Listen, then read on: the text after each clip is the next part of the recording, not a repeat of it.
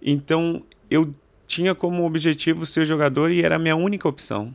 Você eu não, tinha outra. Eu não tinha plano B. E aí isso é uma coisa muito interessante que eu, que eu penso assim, poxa, quando você não tem plano B, tem que ser o A. Como não tem outra opção, Sim. é isso ou é isso. Bem-vindos ao MentorCast. Aqui você aprende tudo sobre autoconhecimento, gestão pessoal e gestão de pessoas. Eu sou Cleiton Pinheiro e estou aqui com os meninos do Instituto É. Destiny e hoje nós temos um convidado especial. Muito especial. Você não espera, né? Eu já te Só você tô, já... só tô afirmando, concordando. Ah, então tá bom. Então vamos, posso começar pelo nosso convidado Pode, especial? pode. É, seria legal deixar por último, né? Aí Ah, Desculpa, é que eu, É, tomou o controle. Tomou é, eu não consigo mais. Eu posso começar com ele? Pode, ele? pode, pode, Gente, olha só. Hoje nós estamos tendo a honra de ter presente aqui na nossa mesa Giuliano, jogador do Corinthians. Aê! Ah, bom dia, bom dia, pessoal. Obrigado pelo, pelo convite. Imagina, cara. Eu que agradeço. É uma honra ter você aqui. Pra gente é um privilégio estar com você aqui. Obrigado, obrigado. Do meu lado esquerdo, Lucas Aguiar, também conhecido como Teixeirinha. Fala, gente, tudo bem? E hoje, de castigo, lá no banquinho, nós temos o nosso menino Wesley, o inenarrável. Gente, é um prazer inenarrável estar aqui. Está feliz, Wesley? Tô, bastante. Muito bom. Gente, olha só. Hoje eu quero falar com vocês sobre sonhos. Esse é o tema de hoje. Esse é o tema que a gente vai compartilhar aqui com vocês. Para você que está nos acompanhando no YouTube, para você que nos acompanha na plataforma digital através de Spotify. Hoje você vai aprender um pouco mais sobre como realizar sonhos. O tema é como realizar sonhos. Teixeirinha, você tem sonhos? Ah, claro. Já realizou algum? Já, já. Wesley? Sim, bastante.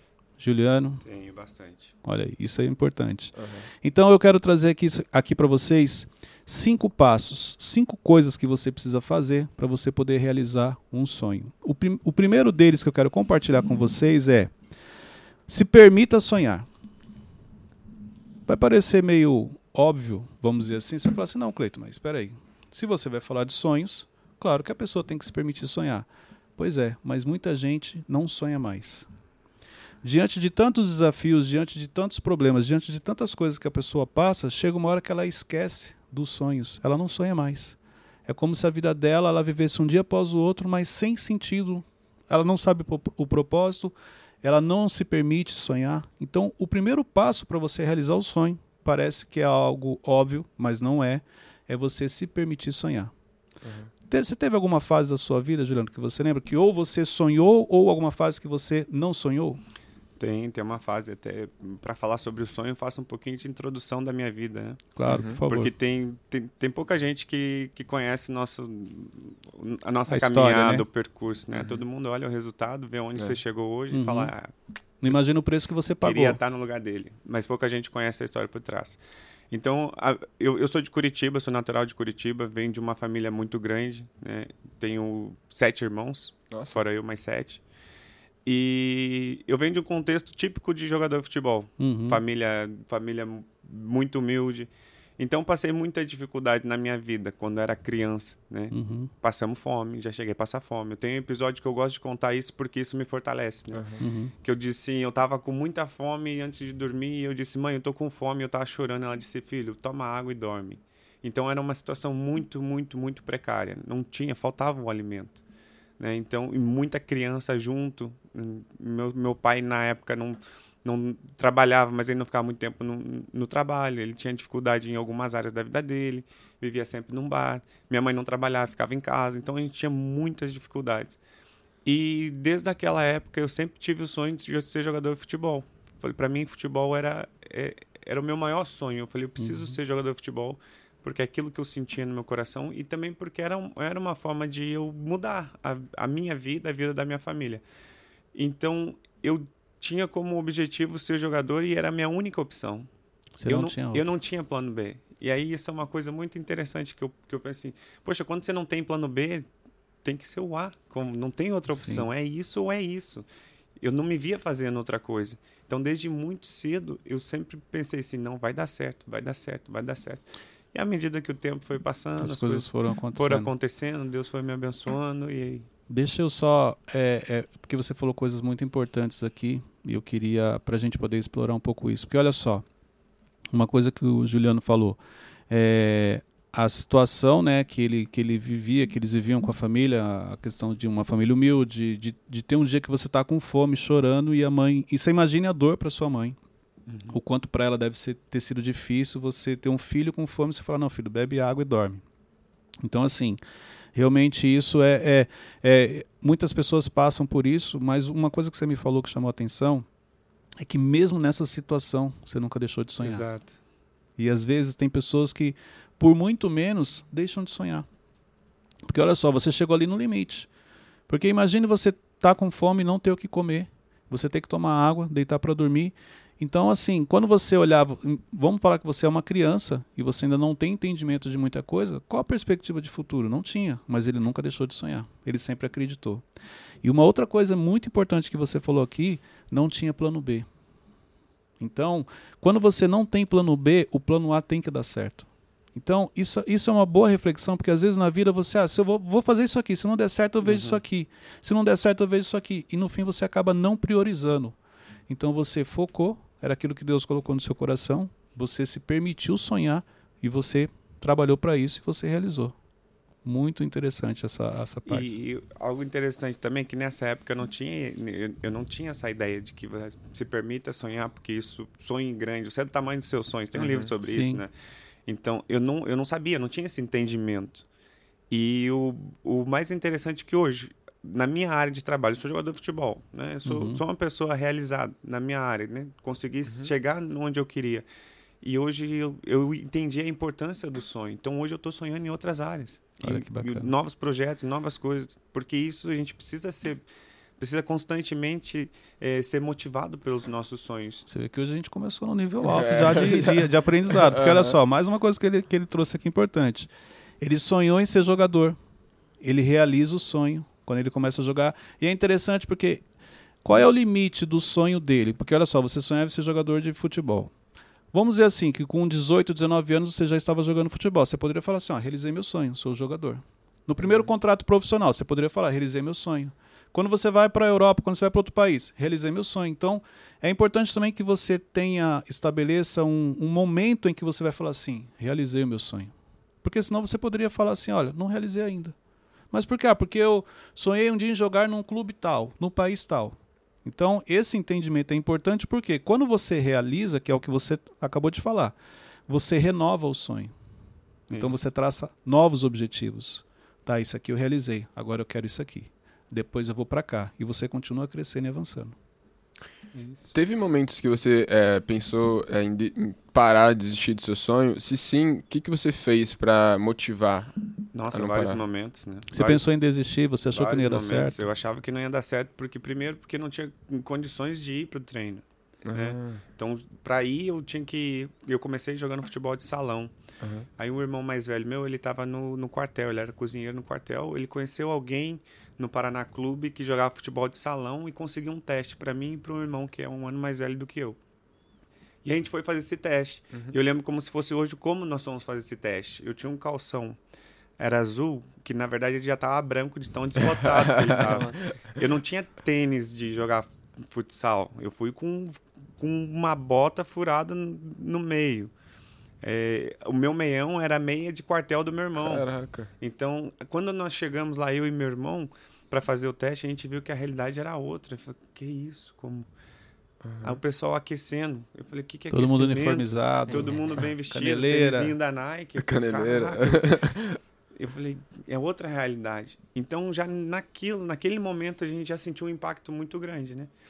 E aí as pessoas começaram a ver a situação, a gente passou no teste. Eu passei no teste, meu irmão não passou nesse ano. Uhum. Porque naquela época você ficava dois anos na mesma categoria. Uhum. Ele era o último ano, eu ainda ia continuar na mesma categoria no ano seguinte. Então ele não passou e eu passei. Então eu fiquei, fiquei treinando no, no futsal. Então as pessoas se comoveram porque eram pessoas que tinham uhum. melhores condições, né? Que eles pagavam para estar tá lá. Uhum. Eu não tinha condição de pagar. E aí a gente passou no teste falei, olha, eu posso vir, mas eu não tenho como pagar. Então todos os dias era cerca de 30, 40 minutos andando até lá. Caramba. E a gente ia, a gente ia andando todos os dias. Meu pai me acompanhava, me levava pro treino. E eu treinava e, e assim a gente foi sobrevivendo com ajuda. Aham. Até tem uma pessoa que eu, ah, eu sou grato a muita gente, Uhum. mas uma especial que é o Bruno Kuzma, o nome dele, né? É um amigo meu. Ele era dono de uma rede de supermercado. Uhum. Então no início ele nos dava a cesta básica. Poxa, isso para nós era era muito top. Uhum. E nos dava roupa, nos dava tênis. Então a gente vivia com essas doações, né? E isso fazia uma diferença muito grande. Mas desisti o tempo todo, porque a situação, a situação ela era contrária. Só que isso para mim naquele momento era combustível para ir atrás do meu sonho. Eu disse, não, eu preciso dar certo porque eu preciso mudar de vida. Não tinha opção. Não tinha outra opção. Então, um momento de dificuldade, onde as pessoas normalmente elas Desistem. a, desistem, aceitam, não, para mim foi aquilo foi um combustível. Então, eu consegui ter essa sem saber, essa inteligência Uhum. emocional, essa Uhum. resiliência. Falei, não, vai dar certo, é isso e vamos, vamos continuar. Eu espero que você tenha aprendido, Wesley, quando ele trouxe a parte que ele andava de 30, 40 minutos para chegar no treino, porque não sei se sabe, o Wesley ele mora aqui na rua e ele chega atrasado. Ele mora dois, dois, um quarteirão e ele chega atrasado. É que eu percebi uma coisa, quanto mais perto você, você mora, mais perto você. Ah, cinco minutinhos eu tô lá. sei. Aí você procrastina. É, Eu já vi que você não entendeu. Não, que você não entendeu ele não quis mudar É. esse padrão dele. Mas eu vou mudar isso. Então, olha só, gente. O primeiro ponto, se permita sonhar, e, e o que o Juliano trouxe aqui, acho que já trouxe entendimento para muita gente. Uhum. A história de superação, é, eu aprendi que as pessoas elas não fracassam, elas desistem. Então, olha só, a vida te deu vários momentos para você desistir e você em nenhum momento pensou em desistir. É, a palavra desistência, pelo menos exemplo para minha vida, eu sempre trago o seguinte: é, ela não, não faz parte do meu vocabulário, assim como não fez parte do seu. Não é opção. Vai dar certo e ponto. Entendeu? E olha o, o cenário, né? Você imagine você para uma criança, quantos anos você tinha? Eu tinha 7, 8 anos. Comecei a Nossa. jogar com 8 anos. Você imagina uma criança de 7, 8 anos, nessa situação, quando ela chega lá para treinar, que ela vê todo mundo bem vestido, bem alinhado, com todos os equipamentos, o impacto emocional que isso traz para você. Muitos ali teriam desistido e você Com certeza. persistiu. Parabéns, irmão. Obrigado. Com certeza que já está abençoando muita gente que está nos eu, tô, eu tô acompanhando. impactado aqui com essa história. Pois é. Só o começo. É, Nossa. Calma, calma que tem mais. Caramba. A gente tá só no primeiro, hein?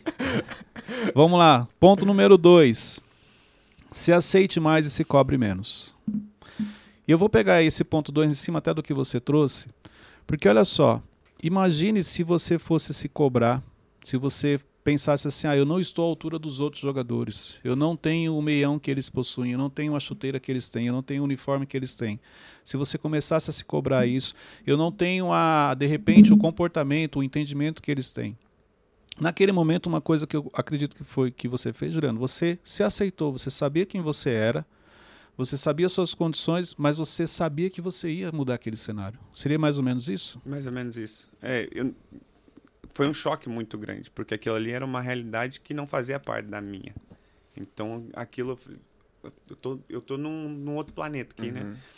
E então eu tive dificuldade disso, mas eu sabia quem eu era. Eu sabia, eu não, eu não tinha vergonha. Vergonha. Com, com- quando você é criança, você tem Sim, vergonha. sim. Não- é inevitável. Uhum. Tanto é que até tem um episódio que uma vez nos deram carona, que tinha alguém que morava perto e tava chegando em casa. Eu falei, não, a gente, eu e meu irmão, a gente tava no carro. Eu falei, eu moro nessa casa aqui, que era a casa de um amigo, porque eu tava com vergonha de mostrar a minha casa. Aham. E aí eu fui. Aí teve uma segunda vez que a gente recebeu carona depois de um jogo, aí meu pai tava junto e a gente foi. Nossa, E eu dentro, Aí eu a dentro do carro maior. com meu irmão, assim, aí a gente se olhando assim. Mas não mora aqui, ô Juliano. Não, a gente mudou. Você consegue imaginar a cena. A gente mudou, agora a gente tá naquela outra casa ali. Aí meu pai falou assim: Não, não, a gente mora naquela casa ali. Aí eles olharam assim, Meu Deus. Aí a gente falou: Desculpa, é que a gente tava com vergonha de mostrar a nossa casa. Então, isso Caramba, tem, porque é criança, era uma situação difícil. Aham. Mas eu sempre acreditei que podia, que podia e ia dar certo. Então a gente, nesse contexto, a gente fez o que a gente, o que a gente podia. E o se aceitar faz uma diferença muito grande. Você tem que entender o processo que está passando. Aquele era um processo de crescimento, de aprendizado, era o começo. Você não sabia. Ou seja, se eu não tivesse me aceito naquele, naquele momento, as minhas condições naquele momento, eu não tinha chegado para frente. Uhum. Porque se eu fosse esperar o julgamento das pessoas, pensar, ah, o que, que eles estão falando de mim? Olha lá, não tem tênis, olha lá o calção dele, olha lá, não sei o quê. Eu não tinha dado certo. É, esse se aceitar é muito importante, porque olha só. é, eu sempre falo isso, cara, e isso aqui encaixa no, no, no que ele acabou de falar. O que você precisa para a fase que você está, Deus já te entregou. Então, se você pegar a história de vida do Juliano, olha só, o que ele precisava para aquele momento, Deus já tinha colocado nele, que era o talento. A questão de coisas materiais, vamos dizer assim, é consequência, é, é questão de tempo, vai acontecer. Mas o principal, ele, ele tinha ali, que era resiliência, você era determinado, você, querendo ou não, sabia quem você era, você podia não ter clareza quando a gente fala no sentido que você tem hoje, uhum. da sua identidade, da sua personalidade, mas você sabia quem você era, você acreditava em você. Como que você sabe que ele acreditava nele, Cleito? Ele não iria para um treino se ele não acreditasse que ele tinha condições de passar. Ele não começaria é, aquele jogo se ele não tivesse certeza de que ele era bom o suficiente para jogar no meio daqueles meninos. Andaria 40 minutos para jogar. Exatamente. Ele não insistiria em andar 40 minutos se ele não tivesse certeza que a vida dele iria mudar. Uhum. Então, essa determinação, essa garra, essa questão da identidade, apesar de não ter clareza, mas ele sabendo quem ele é, o que ele precisava, o talento ele já tinha, ele colocou em prática e a história dele foi mudando. Uhum. Exatamente isso. Exatamente. A, a circunstância não determinou. Uhum. A persistência, força de vontade, resiliência, determinação, isso nunca, nunca foi um problema para mim. Como uhum. eu sempre fui muito focado, mesmo quando, quando criança era isso. Eu tinha um plano e era esse plano e esse plano ia dar certo e ia fazer tudo o que fosse preciso para alcançar esse plano. E aí e foi num dia de cada vez. Parabéns, o, Juliano. Excelente. Os seus pais te incentivavam? Como que era a relação deles? Assim, eu tive, tive muito, muitos traumas de infância em relação a, a pais, assim, né? Eu honro a vida do meu pai e da minha mãe até hoje tá? E eles fizeram o melhor que eles podiam na, na, nas Dentro condições das condições que eles, que eles tinham. Então, o meu pai nunca teve condição de me dar alguma coisa material, de me dar um tênis, uma roupa, nunca comprou algo para mim. E nunca me abraçou e disse, filho, eu te amo. Sim. Nunca. Mas a forma que meu pai teve de demonstrar amor foi sempre me levar para os jogos. Oh. Então ele estava sempre presente, mesmo não sendo era aquela, aquela era a maneira dele falar que te amava. Exatamente. Então eu honro meu pai por isso. Depois meu pai tem outros defeitos, outros problemas. Meu pai separou, separou da minha mãe, isso é uma outra história. Mas eu honro a vida do meu pai por isso, porque da maneira como ele pôde, ele, ele me amou. E ele me amou me levando. Então ele sempre fazia isso. E é interessante o que você falou, porque é, é, é bonito de, de ver o entendimento que você tem e a leitura que você faz do cenário do seu pai, porque você poderia tem muita tem muitos filhos que crescem traumatizados com os pais, ah, porque meu pai não fez isso, porque meu pai não fez aquilo, meu pai não incentivou. Você falou algo muito muito sério. Dentro do entendimento que ele tinha, ele deu o melhor. Dentro das condições que ele tinha na época, ele fez o melhor para mim. Ele não me dava nada material, mas o fato dele estar ali comigo, dele me acompanhar nos treinos, aquilo já era um incentivo muito grande. Exato entendeu? Então isso é, é você olhar para a sua história com uma maneira diferente. É o entendimento que você tem do princípio de honrar pai e mãe. E é interessante, você falou, eu lembrei, porque eu, eu, eu fui criado com os meus pais presentes, meu pai me deu muito amor, muito carinho, minha mãe também. Mas eu sou introvertido e a minha irmã, ela é extrovertida, então ao contrário. Então, quando minha irmã nasceu, eu me senti rejeitado. Meus pais não me rejeitaram, eu me senti. Então, isso aqui precisa ficar claro. Não tem nada a ver com eles, tem a ver comigo. E pelo fato da minha irmã ser extrovertida, então a minha irmã ela dominava o espaço com muita facilidade. Para quem é introvertido, a última coisa que ele quer é brigar pela atenção. O introvertido geralmente ele retrai e ele chama a atenção de uma outra maneira, ficando ali no canto. Então, apesar dessa criação de todo amor e carinho que meu pai me deu, nós nunca tivemos o contato de, de toque, de abraçar. Que nem você falou, ele nunca chegou e falou assim: ah, eu te amo, filho. Mas eu sempre soube que ele me ama. Mas a gente não tinha esse contato. E quando eu, eu, meus filhos nasceram, eu lembro que uma das coisas que eu falei, cara, eu não quero ter essa barreira com meu filho. Então eu abraço. Quando eu, eu não saio de casa sem dar um beijo neles. Quando meu filho chega, meu filho que casou, eu abraço ele, eu beijo ele. Então esse contato eu tenho com os meus filhos porque eu não tive tanto assim com meu pai.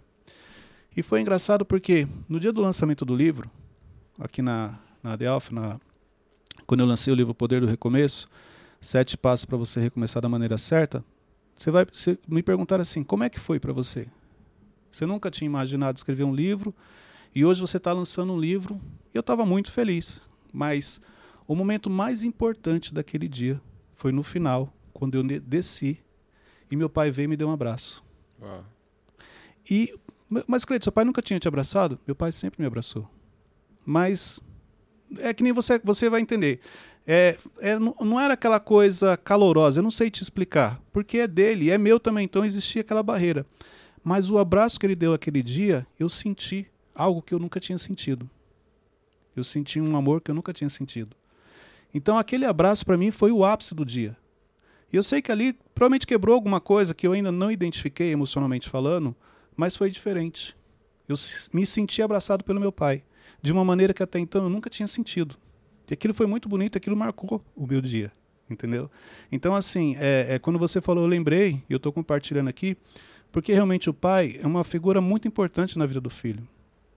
Assim, e muito legal que você trouxe, porque muitas vezes a gente, a pessoa é chateada, ou ela tem uma visão diferente, e não faz essa leitura que você fez. Meu pai não me deu coisas materiais, mas ele me acompanhava. Ele deu o melhor que ele poderia diante das situações que ele tinha. Mas demorou para ter esse entendimento. Sim. Uhum. Com a vida ele foi ensinando. E eu, a, minha, a minha vida tomou um outro rumo é, a partir do dia que eu, eu perdoei meu pai. Uau. Olha aí. Como verdadeiramente a minha vida tomou um outro que quebrei uma maldição hereditária, hereditária da minha família quando quando eu perdoei meu pai verdadeiramente. Você lembra quantos anos mais ou menos você tinha? Tem um ano e meio. Olha aí. Caraca. Porque até então eu tinha cenas de criança do meu pai e aquilo estava enraizado, ou seja, eu nunca deixei de honrar meu pai, nunca deixei de ajudar ele. É, meu pai meu pai se separou com a minha mãe. Mas minha tinha mãe. a ver com você e ele, né? Não Exato. era a questão das pessoas. que as pessoas olhavam, você honrava. Exato. Mas era interno. Era meu. Como eu honrava meu pai, amava meu pai, mas eu não perdoava ele. Eu não, eu não, não tinha isso. E é o dia que eu consegui destravar isso, de perdoar, falei, pai, eu te libero para prosperar, eu não te carrego mais. E a minha vida, a partir de hoje, é diferente. E aquilo tirou um peso, assim, que vocês não têm ideia. Tirou um peso das minhas costas e minha vida começou a ir para outro rumo. Caramba. Tá, a, importância e o poder do, do, do perdão. Porque às vezes a gente carrega uma, uma pessoa a vida toda e a pessoa não prospera e você não prospera porque você tá com aquele sentimento enraizado, sabe? Gente, o episódio tá forte, hein? tá abençoando muita Tá. gente. Isso é muito forte que você falou novamente, o Juliano. É o poder do perdão. O perdão não tem a ver com outra pessoa. O perdão só tem a ver com você. Olha aqui que o Juliano falou. Quando eu liberei o perdão, cara, tirou tudo aquilo, ó. Eu te libero. Tirou aquele peso dele. Então, exemplo, as pessoas esquecem que o perdão só tem a ver com você. Ah, mas o Teixeirinho me machucou. Não importa, o Teixeirinho está vivendo a vida dele. Eu estou deixando de viver a minha porque eu estou carregando o Teixeirinho dentro de mim, chateado com o que ele fez comigo. No dia que eu decido perdoar, é como se eu falasse assim, Teixeirinha, tchau. Exato. Perdão só tem a ver com você. Então, se a gente entrou nesse tema, e você trouxe a questão do seu pai, eu lembrei da, da, da questão do meu pai, que há muitos anos também eu liberei perdão e realmente a minha vida também mudou. Quando eu, porque não, eu, eu cresci, sim, com uma criação muito próxima com meu pai, mas eu também tinha minha chateação porque eu não tinha o entendimento. Quando o entendimento chegou, eu, eu, eu liberei perdão e minha vida mudou também. O que você falou aqui é muito importante. E se nós entramos nesse tema, é porque com certeza para você que está nos assistindo ou nos escutando, talvez tenha alguém que você precisa liberar perdão. Talvez tenha alguém que você anda carregando dentro de você. E apesar de você falar que já perdoou a pessoa, quando você perdoa, a pessoa sai de dentro. Exato. Tanto que quando a gente entrou no assunto de perdão, você lembrou dessa pessoa. Por quê? Porque ela ainda está aí dentro. Então fica aqui uma sugestão: libere perdão, principalmente se for para os seus pais. Porque os nossos pais, você precisa cumprir o princípio que é de honrar pai e mãe, que é o que o Juliano trouxe aqui muito bem. Mas essa questão do entendimento, que é, aí, que é, que é isso que faz a diferença, que vai, vai facilitar para as pessoas conseguirem perdoar. É você entender, falar assim, poxa, eu fui abandonado pela minha mãe, fui abandonado pelo meu pai. Você entender a situação que aconteceu isso. E você dizer assim, poxa, por que, que eu fui abandonado? De repente foi o melhor que a pessoa fez naquele momento, Exatamente. entendeu? Quando, você, quando você pensa dessa forma, você consegue en- entender, peraí, se a pessoa abusou de mim, provavelmente ela foi abusada. Se a pessoa, se meu pai não Só me deu amor, quem foi ferido. se, eu- se meu pai não me deu amor, provavelmente ele não Ele não teve carinho recebeu. do pai. Se minha mãe não sei o quê, ah, também de repente você tem que olhar o histórico. Quando você olha o histórico ou pensa dessa forma, fica muito mais fácil você ter compaixão e perdoar, sabe? É, acho que é a compaixão bom. mesmo. que É, compaixão. Uhum. Você teve uma criação dura, no sentido assim, seu pai era muito rígido, pegava no pé, como que era? Era, meu pai, meu pai era, era, era rígido bastante. Muita criança também imagina como é que era. Né? A Dentro se de uma mata- casa gente só. Meu pai era muito de, de avisar. Para. Eu tô avisando, tô avisando. Ele avisava bastante vezes. Mas quando ele, quando, quando ele aparecia, Meu até quem não tava na confusão apanhava. Meu pai não avisava muitas vezes, não. Seu pai ainda era bonzinho, meu pai não avisava, não. Meu pai, tipo, meu pai só olhava. Tipo assim, a gente tá passando, ele olhava assim, ó. Aí se ele precisasse falar, irmão, já era, já ia apanhar. E é isso aí engraçado, porque, ó, vocês eram em quantos? A gente tava em, era em oito. Cara, na, na verdade, tem uma outra história. A gente não tava em oito na época, a gente tava em sete. O meu irmão mais velho, ele morava com a minha avó. Então, vocês estavam em sete, igual você falou assim. E meu pai, quando pegava, queria pegar todo mundo, né? Lá em casa só era dois. E quando, tipo, minha irmã dava trabalho, às vezes eu apanhava sem ter feito nada. Não, já aproveita que você já tá aqui, já entra no pacote também. Também. Faz fila. É, Pra aprender. mas vamos, vamos voltar aqui, porque esse, a gente grava um outro episódio pra falar. Vamos lá, então. Primeiro ponto, se permita sonhar. Segundo ponto, se aceite mais e se cobre menos. Terceiro ponto, identifique os seus complexos e suas crenças, que querendo ou não, a gente já entrou um pouco aqui, já trouxe um pouco, mas agora eu quero explorar aqui. Se você pegar, eu vou até deixar para o Juliano trazer é, esse, alguns exemplos da vida dele. Ó, o cenário humilde, a questão da fome que você passou, a questão do impacto quando você chega ali para treinar e você não, não tem um uniforme. Tudo isso aí deve ter criado muita crença, muita, muita questão emocional, muito trauma em você. Não chegou a Muito, acontecer muito, isso? muito. Porque o ambiente que eu vivia era assim, né? Dentro de casa era assim. Então, se não tinha, não tinha, não tinha alimento, não tinha dinheiro, não tinha roupa, não tinha, não tinha nada, não tinha absolutamente nada. Então, você vive nesse ambiente, e você, você é influenciado por ele. Então, o tempo todo é negativo, é briga, é gritaria, é um brigando com o outro. Então, isso, isso vai, vai, vai te tomando. Então, você vai criando crenças. Eu achava, eu achava não. Eu desde muito cedo eu tinha isso que eu acho que Deus, acho não, tenho certeza, Deus me deu esse esse, esse dom de discernimento. Mas e, eu desde criança eu dizia assim, eu vou ser rico. Eu vou, eu, eu, eu vou ser bem sucedido na vida. E por outro lado, eu escutava o tempo todo: não tem dinheiro, não tem comida, não tem nada, você não é ninguém, você não vai dar certo, você não vai dar certo. E as pessoas em volta também, familiares, vizinhos, amigos. O que está fazendo no futebol? Não vai dar certo. Não, isso não é para vocês, não tem como. É o tempo todo palavra negativa que gera em você uma crença. Então, você, naquele momento, eu podia ter dito: poxa, realmente eles têm razão. Eu podia ter aceitado isso, entende? Mas quando você começa, vamos dizer assim, quando as coisas começam a dar certo na sua vida, é, quando você de repente passou a receber, começou a ter um bom salário, fez um bom contrato, você ainda sofria com essa questão, você trazendo os complexos, os traumas, tipo assim, o dinheiro chegou, mas você ainda não conseguia usufruir, você não se sentia ainda. Ah, Muito, muito. Tipo, quando muito, chegava muito. nos ambientes assim, durante relevantes. muito tempo, durante muito tempo era escasso, porque a minha mentalidade era escasso, estava acostumado. Outro tinha, eu tinha privação na minha infância. Então, quando eu, eu fiquei profissional e comecei a ganhar um pouco de dinheiro, eu disse, poxa, o, que que eu gasto, gasto mais na vida? Meu maior prazer na vida é comer. Por quê? Porque é um- é- tá lá. Eu entendo isso hoje. né? É uma segurança emocional, né? Exato. Eu falo assim, como naquela época eu não tinha, hoje se eu tiver que comer a comida mais cara do mundo, eu vou, Eu vou comer, comer. e vou pagar. Uhum. Entende? Isso Então, é a- emocional. Você vê que o emocional. nosso emocional afeta diretamente a nossa vida financeira. Exatamente. Então eu- eu tomava atitudes que às vezes a gente toma que está conectado com coisas de lá, nossas crenças. É, é, eu, uma das, eu já atendi várias pessoas com esse cenário que você trouxe de escassez, de passar fome. E é interessante, porque uma pessoa que passa fome, eu, graças a Deus, eu não cheguei no nível de passar fome. A gente, nós éramos humildes, nós tínhamos privações. Então, exemplo, é salgadinho era ostentação, chocolate era ostentação. E quando aparecia lá em casa, tinha que dividir ainda. Não é negócio de um para cada um, entendeu? É, e, e o que acontece? Pessoas que passaram fome, geralmente quando você chega na casa dessa pessoa, o, o armário dela, vamos dizer, onde ela coloca a comida, tá cheio, tá lotado de comida. Porque é uma segurança emocional. Ela ficou tão traumatizada com o que ela passou, que a segurança emocional dela é o seguinte, ela olhar para o armário e ver aquele monte de comida. Porque, tipo assim, cara, eu não preciso, não vou mais passar por o que eu passei. Você chegou a ter algo parecido com Ah, isso? tive, tive durante bastante tempo. Com, com outras coisas também, com própria roupa. Não tinha roupa para vestir. Falei, não, eu preciso ver meu guarda-roupa cheio.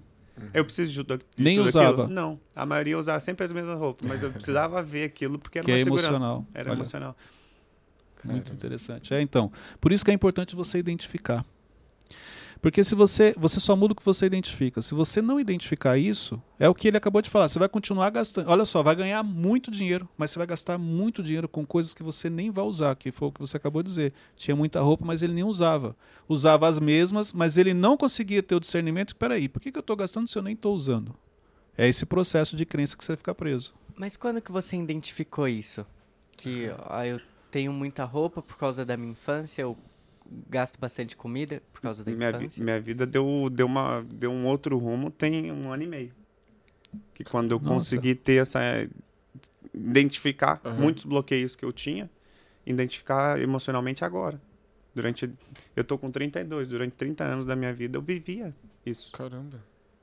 Então eu tava preso. Então você já estava inserido em ambientes relevantes, vamos dizer assim, mas você ainda carregava a mentalidade de escassez, você ainda carregava os Exatamente. traumas. Às vezes eu, eu, eu me sentia culpado.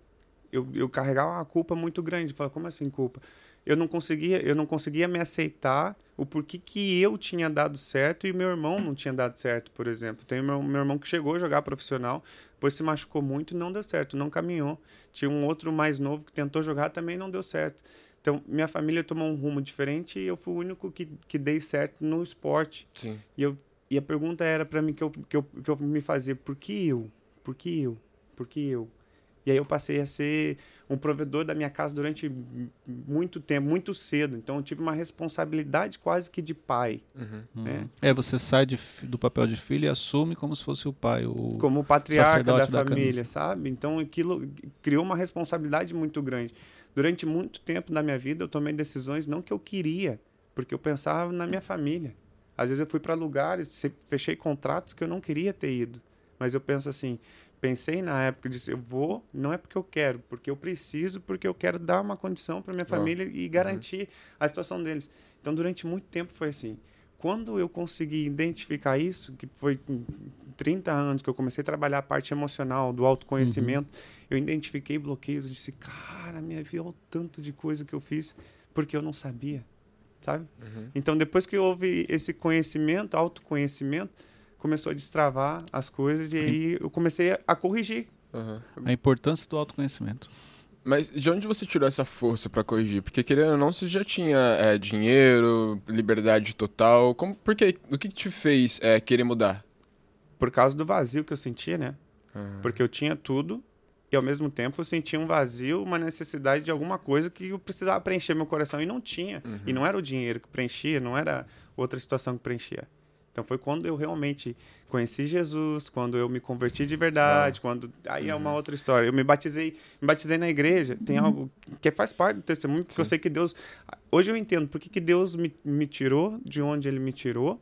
Por que, que ele me selou? Porque na época de maior dificuldade, tudo, eu era o único da minha família que ia para a igreja. E eu ia, e eu chorava na presença de Deus. Eu disse, Senhor, eu não aceito essa situação. Me revoltei com a situação. Disse, ou o Senhor muda, ou dá alguma coisa que tem que fazer, porque eu não aceito isso. Não aceito essa vida miserável. Então, desde muito cedo era assim. E depois eu me batizei na, na igreja quadrangular. Na época eu tinha 13 anos. Caramba. Nossa. E aí, mas aí eu não era um cristão praticante. Dizia que era Aham, cristão, sim. não era praticante. Sim. Então, durante muito tempo, eu acabei me perdendo na minha vida, na minha vida conjugal, na minha vida financeira, vida familiar. Por quê? Porque eu carregava traumas, carregava situações do meu pai. Eu, eu repetia padrão, padrões do meu pai, Filtro mental.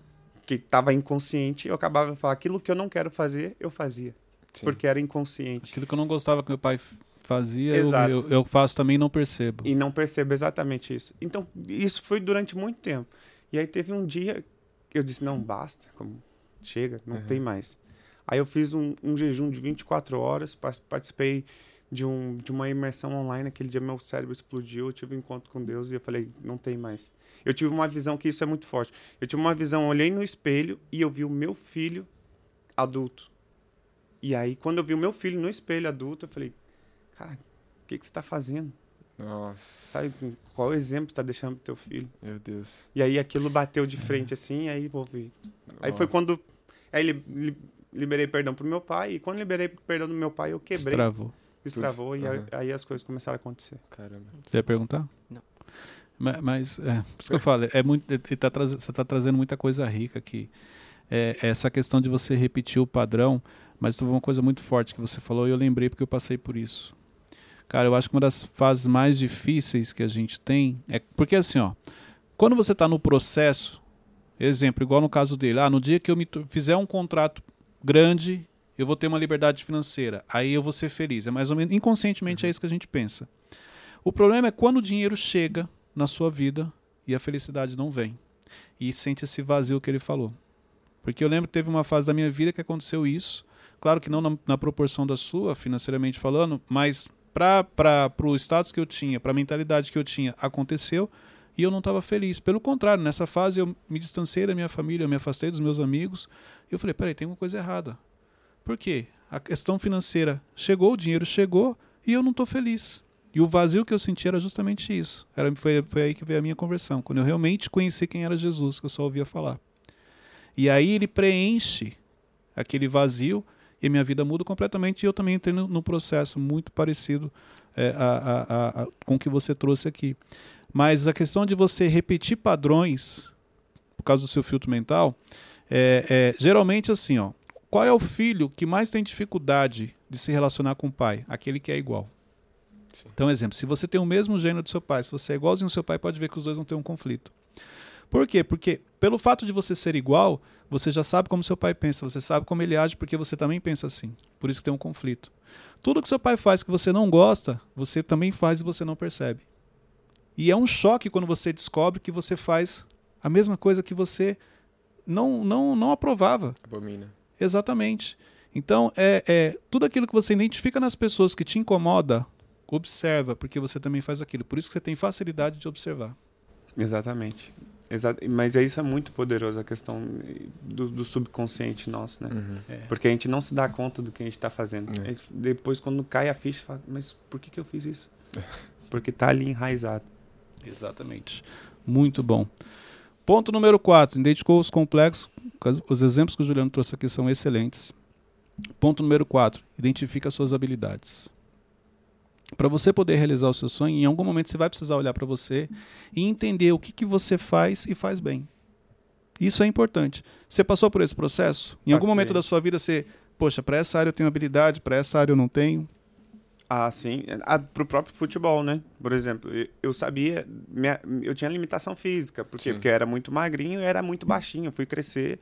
Hoje eu tenho 1,74. Mas eu fui crescer com 16 anos. Então o pessoal falava assim: você essa não aí, vai, vai jogar futebol. falei, mas é futebol, né? Basquete. então, é assim. Então eu tinha limitação física. Mas por outro lado, eu sabia que eu tinha. Eu, eu era um jogador habilidoso, eu sabia que naquela época eu era mais rápido. Eu era, sempre fui inteligente jogando.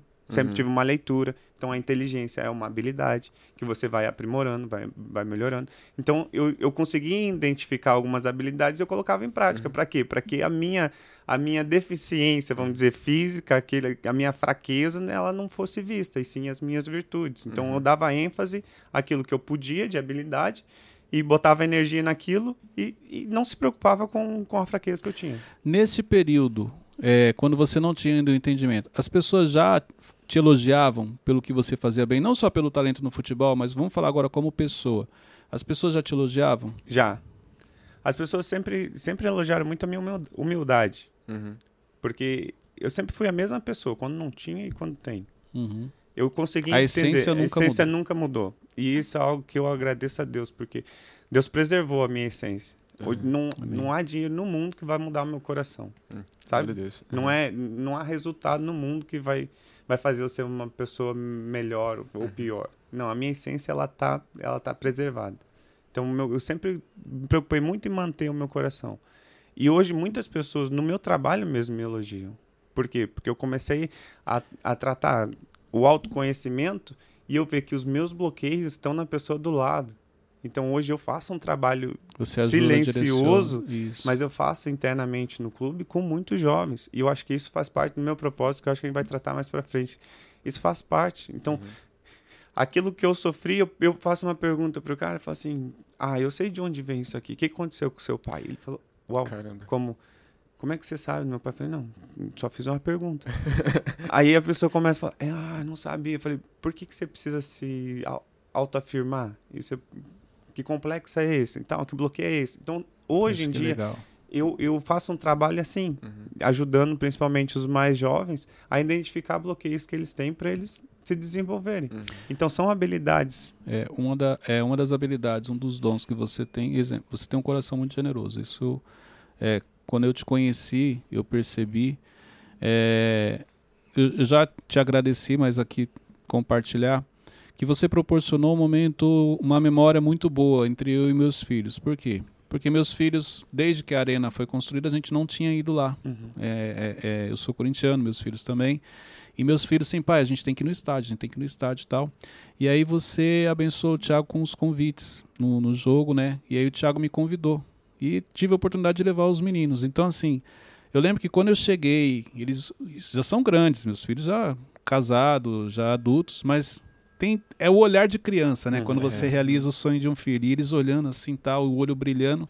Então aquele dia para mim foi muito importante, foi um momento muito é, é bom, muito marcante para a gente ali em família que você nos proporcionou. Então te agradecendo aqui mais uma vez. Talvez você nem tenha noção do impacto que você trouxe ali emocional para a gente quando você nos convidou para assistir aquele jogo.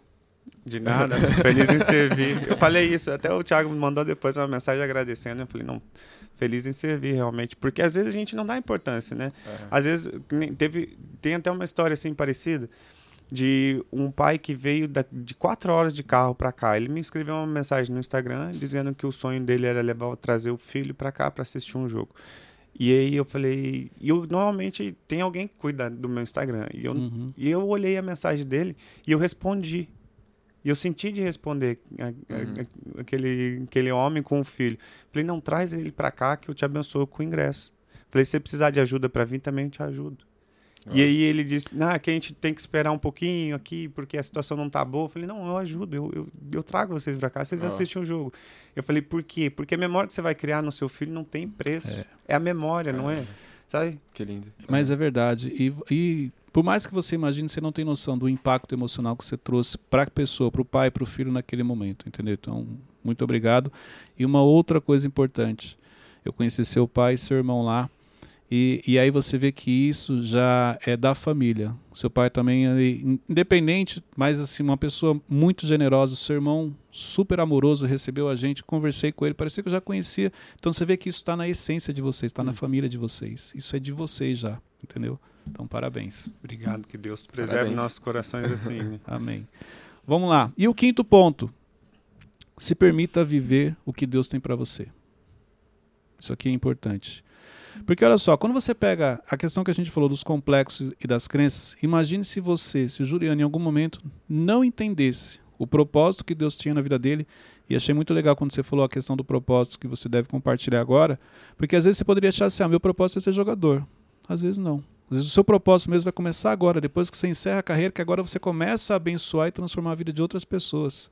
Através da sua história, através de tudo aquilo que Deus permitiu você viver, para você adquirir maturidade, para você adquirir experiência, agora você vai trazer um impacto na vida de milhares de pessoas que você vai ajudar através da sua superação.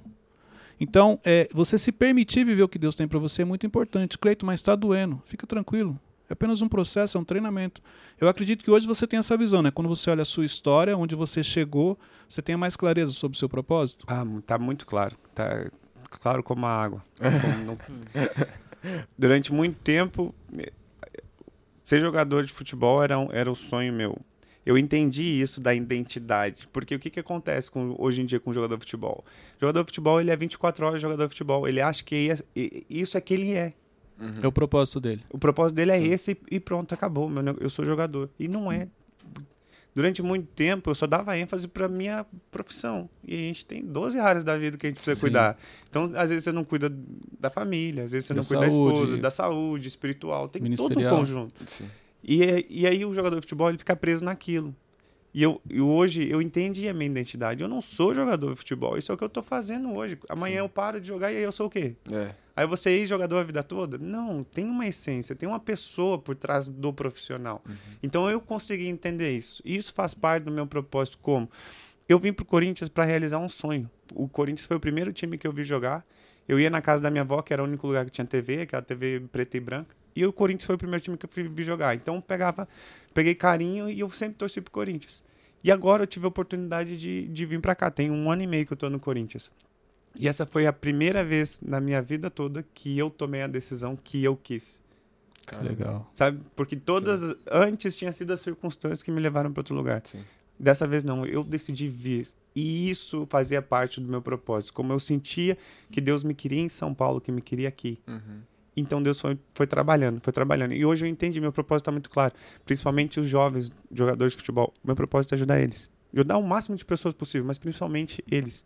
Porque eu, quando era novo, eu não tinha consultor financeiro, eu não sabia, não entendia nada de finanças, eu não sabia nada de bloqueio, não Nada sabia de nada emoções, Nada de emoções. autoconhecimento. Nada. Hoje eu tenho um conhecimento e eu vejo o quanto que jogadores de futebol carecem disso. Porque eles tiveram uma vida parecida com a minha, ou diferente, mas vem de origem, a maioria de origem humilde. Quando chega, ele, ele não ganhava nada, passa a ganhar 50, 100 mil e ele não sabe o que fazer com o dinheiro. A primeira coisa que ele faz é comprar um carro. Por quê? Porque ele precisa estar no mesmo status que os outros. É Eles tipo, não guardam, não pensam para o futuro. chega de passar vergonha, chega de ser o menor. Eu preciso ter um carro para pelo menos estacionar, para pelo menos estar no mesmo nível. fazer Seria parte, isso. como- é exato, como para Se fazer sentir parte aceito. do mesmo, se sentir aceito. Isso é uma- um problema de autoafirmação, né? Uhum. Eu quero ser aceito pelo meu ambiente, para eu ser aceito eu tenho que ter o carro que os outros têm, Sim. ou um carro parecido, no mesmo nível. Então hoje meu, eu tá muito claro para mim. Meu propósito é alcançar o máximo de jogadores possível, os mais jovens principalmente, e dar essa, esse autoconhecimento e dizer assim, cara, se você for por esse caminho aqui, pode dar certo, mas a chance de dar errado vai ser maior. Se você for por esse caminho aqui, você vai estar vai estar melhor. Como- é como se fosse o segredo do sucesso? Tem. Não vai por esse caminho que dá errado. Eu falei, Mentor. porque eu sei, eu fui ali e deu errado. Faz isso aqui que vai dar certo, porque eu fiz e deu certo, deu resultado. Você é o mentor deles, né? Mais ou menos isso. Quando que sai o seu livro? Ainda não tá, ainda não tá pronto. Mas você já está escrevendo. Não, não tô escrevendo ainda não. Então pode Mas tem, escrever. tem, tem um projeto para isso. Cara, você tem muita coisa Muita coisa. para acrescentar na vida das pessoas. A sua história de superação. E o que, que eu achei mais me impactou é o seu discernimento, é o entendimento que você tem. Isso que é legal. Então, por você ter o entendimento, você consegue passar de uma maneira que fica prático e simples para a pessoa aplicar na vida dela. Parabéns. Uma, uma, uma pergunta, diante do que a gente está falando do propósito. Você falou que você escolheu vir para o Corinthians, que era um, um sonho seu, que você tinha no seu coração. Qual foi o, o dia mais impactante? Quando você assina o contrato ou quando você entra no estádio? Quando entra no estádio. Como é que foi? Você lembra? esse- O, o, o assinar o contrato tem algo. Eu tinha, tinha mais duas propostas na mesa, além do Corinthians. E eu tava orando na madrugada e Deus me visitou naquela madrugada e me trouxe paz. Porque eu, eu perguntei, Deus, para onde, o que, que eu tenho que fazer? E, e Deus me trouxe uma paz muito grande, direcionando para cá, para São Paulo. E, e aí eu assinei o contrato, tava muito feliz. Mas quando eu entrei no estádio a primeira vez, eu falei, uau. Eu já tinha jogado contra o Corinthians n- no estádio, já sabia. Mas quando eu vi aquilo a favor, Uhum. uau, foi incrível. Arrepiava assim. E aí lembrei também da minha avó materna que, que tinha falecido. Foi, minha avó jogava comigo. Já estava com Te 70 acompanhava. anos, ela jogava futebol comigo Caramba. senhorinha. E ela também me ajudava, porque às vezes quando eu tinha que viajar, 14, 15 anos, 13, e- esses, essas viagens que tem para o interior de São Uhum. Paulo para disputar campeonato, ela sempre me abençoava, me dava 10 reais, 15 reais, falava, comprar um salgadinho, um refrigerante, uma bolacha. Então, Uhum. ela sempre me abençoava. Então, naquele momento, eu lembrava da minha avó, porque foi, fez parte do, meu, do meu processo, né? E, e você trouxe, e, e eu quero trazer um outro contexto aqui, que de- quando você chegou eu perguntei, é, realmente é diferente jogar no Corinthians? Você falou que sim, porque é uma torcida que apoia, mas também que cobra. Como que é para você? Eu, eu sei que você foi treinado para isso, para um ambiente de pressão, de cobrança, porque é, o ambiente de pressão muita gente corre, mas é, existem muitas oportunidades no ambiente de pressão. Eu sempre falo sobre isso. É, o ambiente de pressão ele mostra habilidades que você nem imagina que você tem. O ambiente de pressão ele mostra o quanto você é resiliente. O ambiente de pressão mostra o quanto você é forte. Mas quando você chegou, você teve o impacto da realização do sonho, da felicidade. Quando chega a cobrança, quando você descobre que ali também você vai ser muito feliz, mas também existe uma cobrança. Foi tranquilo lidar com isso? Não, não foi. E não é. Eu acho que para ninguém é. Você lidar com pressão, ela ela é fácil. Na primeira semana que eu cheguei, eu estava treinando. O clube estava numa situação muito difícil no campeonato. Eu fui um dos primeiros reforços a chegar. Sim. E aí o time Estávamos sofrendo muito. Na tava sofrendo, tava sofrendo. O pessoal dizia que ia brigar para não cair É. e tudo. Uhum. E eu cheguei na primeira semana e eu comecei a treinar e eu não podia jogar. E os torcedores do Corinthians foram no CT. Foi a primeira semana que eu cheguei. Os torcedores estavam lá protestando. E aí eu tô passando no estacionamento, tava saindo pro meu carro, e os torcedores estavam em volta lá do, do CT, no alambrado, e eles gritando: É, Juliano, vamos jogar! E daí um monte de elogio, né? Eu falei, falei, Juliano, abençoado, vamos jogar. Meu amigo. falei, mas eu acabei de chegar, mas não posso jogar, não tô inscrito. Ele falou: Não, mas não tem problema, eu falei, vamos jogar, eu quero ver carrinho, eu quero ver vontade, quero ver. Eu falei, nossa. Falei, bem, Onde fui me meter? Falei, bem-vindo ao Corinthians. Conversei com um amigo, falei assim, cara, tô assinando o Corinthians. Ele falou, o que você vai fazer lá, cara?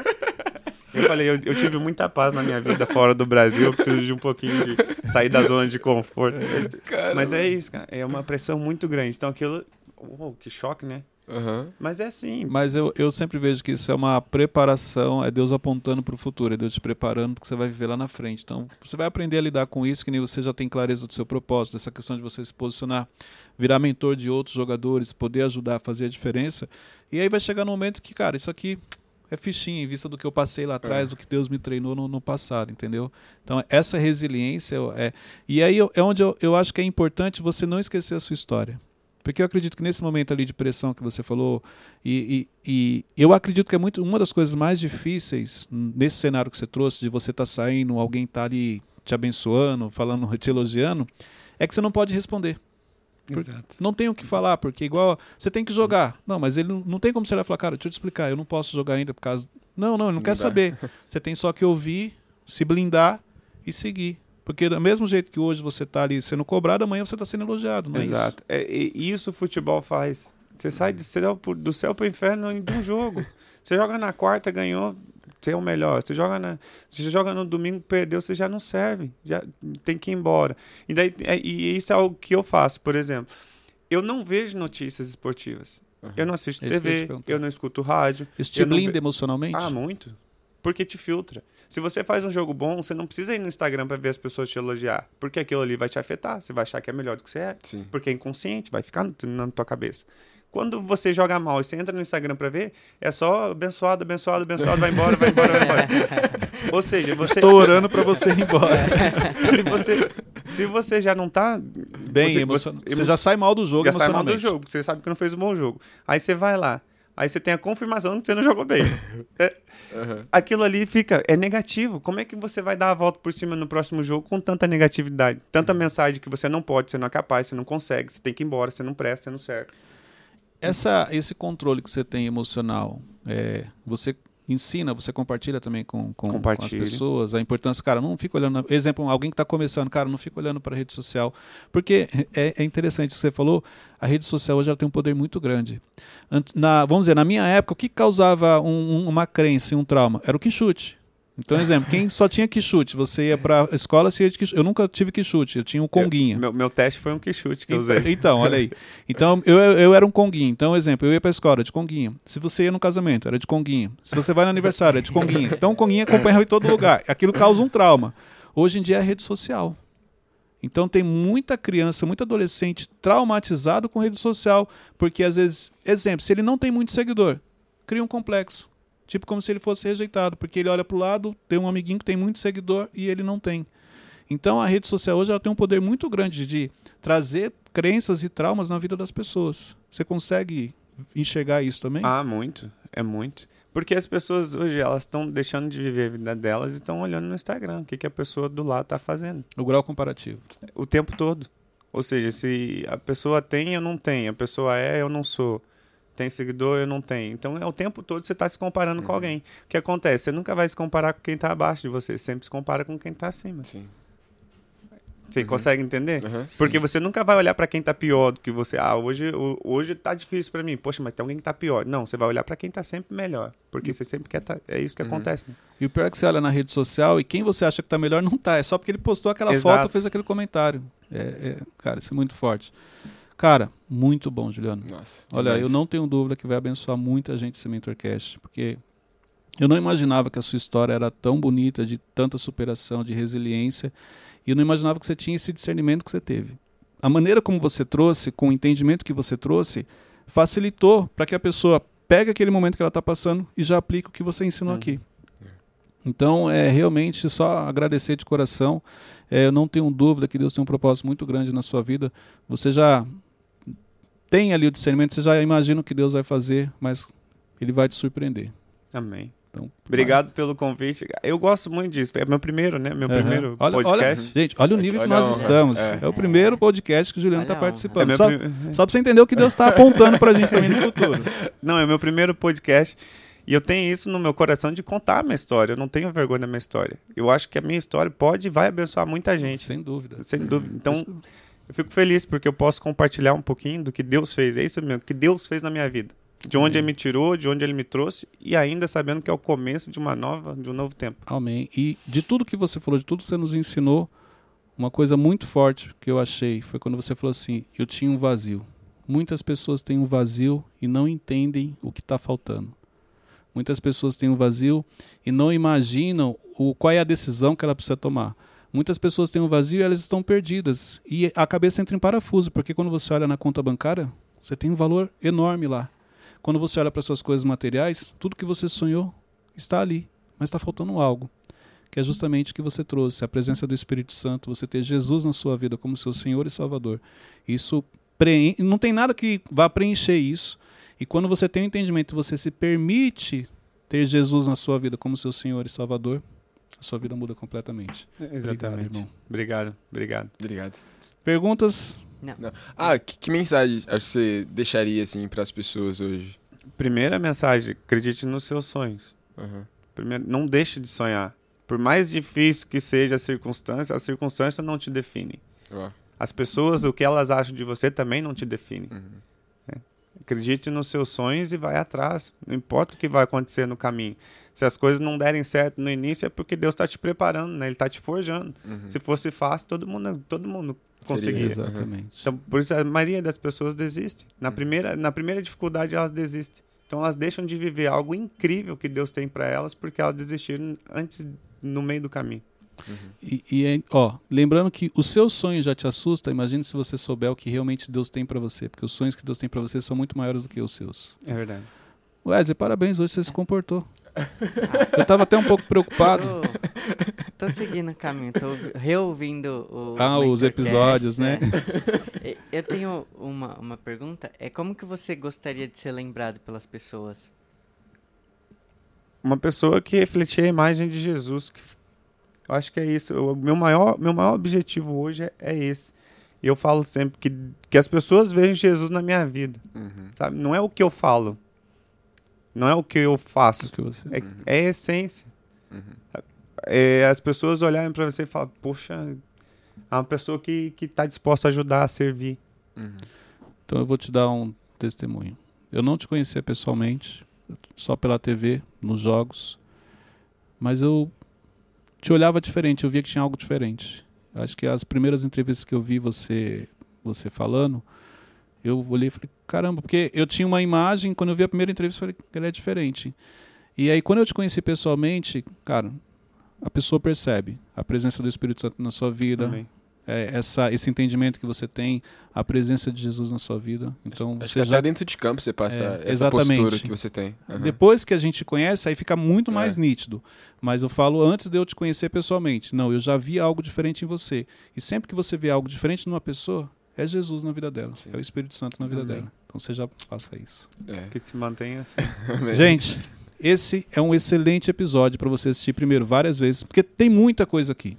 Não adianta você assistir uma vez só É. e, ah, eu entendi. Não, isso aqui você tem que estudar. Você tem que pegar uma papel e caneta. Ó, o Juliano falou isso aqui, ele superou assim, eu vou seguir esse caminho.